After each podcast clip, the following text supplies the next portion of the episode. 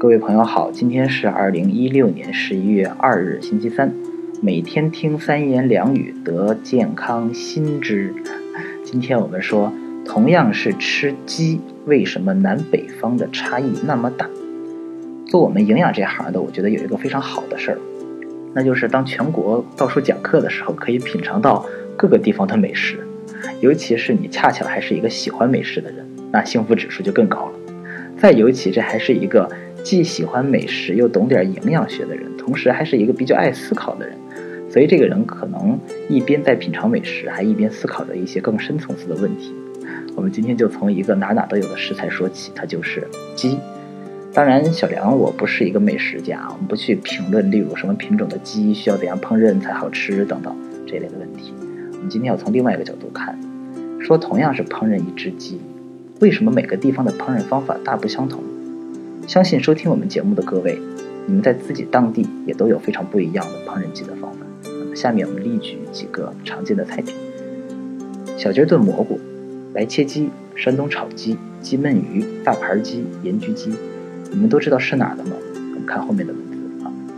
当然每个地方都不一样，对吧？有东北的，有广东的，海南的，广西的，甚至还有山东西部和东部都不一样，还有西北地区的。当然还有一些没有上图的啊，像宁波人喜欢吃的糟鸡，用酒糟酿鸡，啊，看起来啊和白切鸡有类似，但是吃起来却完全不一样。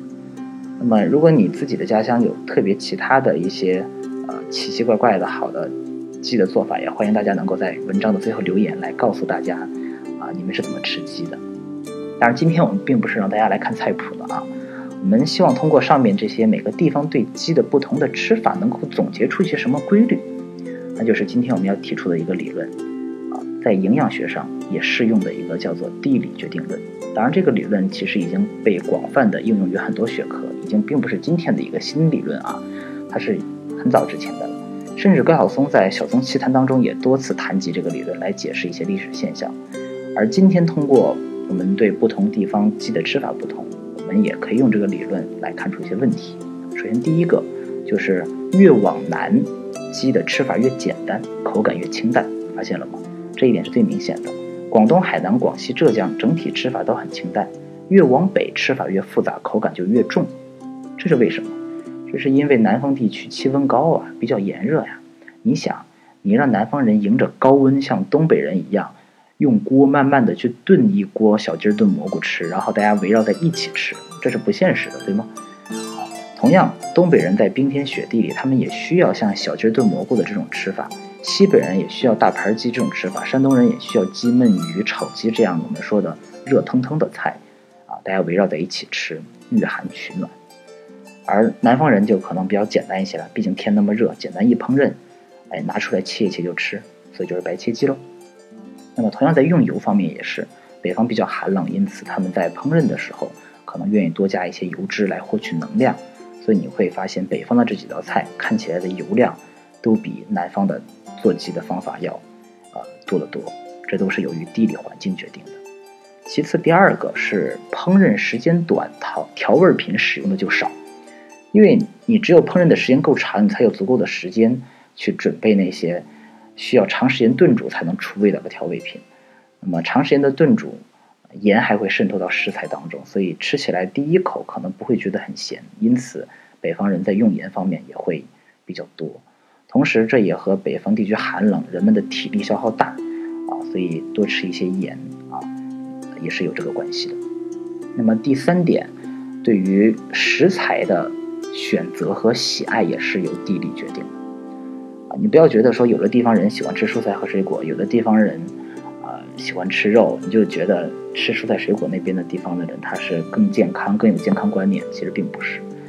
啊，你会发现胶东地区的鸡焖鱼很特别，那是由于这里靠近大海，它水产丰富，所以它有鱼。啊，而盐焗鸡历史上也是发源于晒盐的区，啊，产盐的地方。大盘鸡用洋葱、土豆，这些也都是西北特有的，对吧？所以一个地区啊，它对食材的选择也是由地理环境决定的。当然，如果我们把这个理论再进行拓展，你会发现，很多人会问：为什么东北人那么怪呀？好好的白菜不吃，他喜欢吃酸菜，啊，翠花上酸菜是吧？你以为当年的东北人愿意做酸菜呀。当然，同时有些南方人觉得只要是北方人都是东北人啊。这里要声明一下，只有黑吉辽啊，黑吉辽，中国的鸡头，当年新中国的经济核心，地理环境好的不得了。啊，当然虽然是冬天冰天雪地，但是体感却没有那么冷。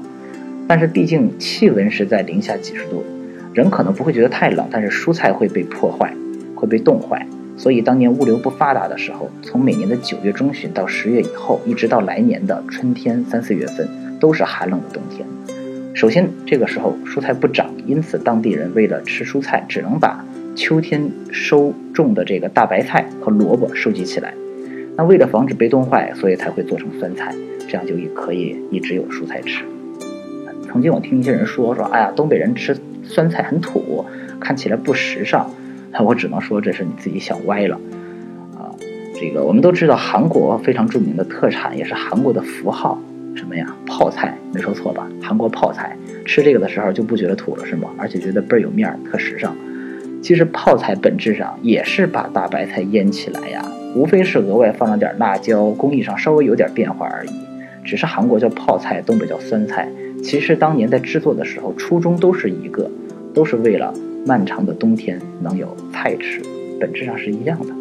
同样，我们也可以把它类比到四川的泡菜、云南宣威、金华的火腿、浙江金华的火腿、湖南的腊肉，甚至安徽的臭鳜鱼啊，把臭把鳜鱼进行腌制啊，后来发现它臭了，这味儿还挺好吃啊。所以今天看来，这些地方的美味，其实当年的发明都是出于一个目的，那就是如何更好的把食材储存起来。